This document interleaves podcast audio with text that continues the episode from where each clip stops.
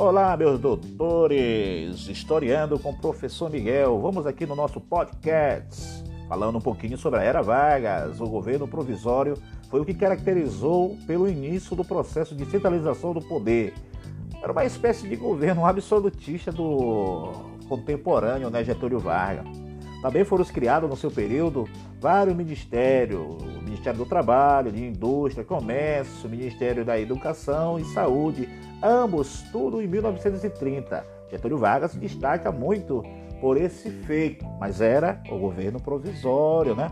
Só que em 1934, Getúlio Vargas havia feito umas mudanças políticas muito interessantes, como o voto feminino que estabeleceu o ensino primário, gratuito e obrigatório e criou a Justiça do Trabalho. Getúlio Dornelli Vargas, conhecido como pai dos pobres e mãe dos ricos.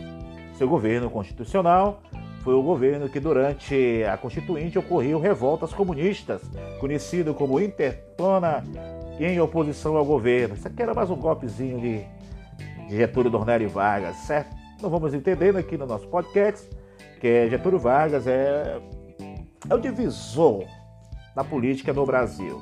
A política funciona antes de Vargas e depois de Vargas, ou seja, antes de Getúlio e depois de Getúlio Vargas.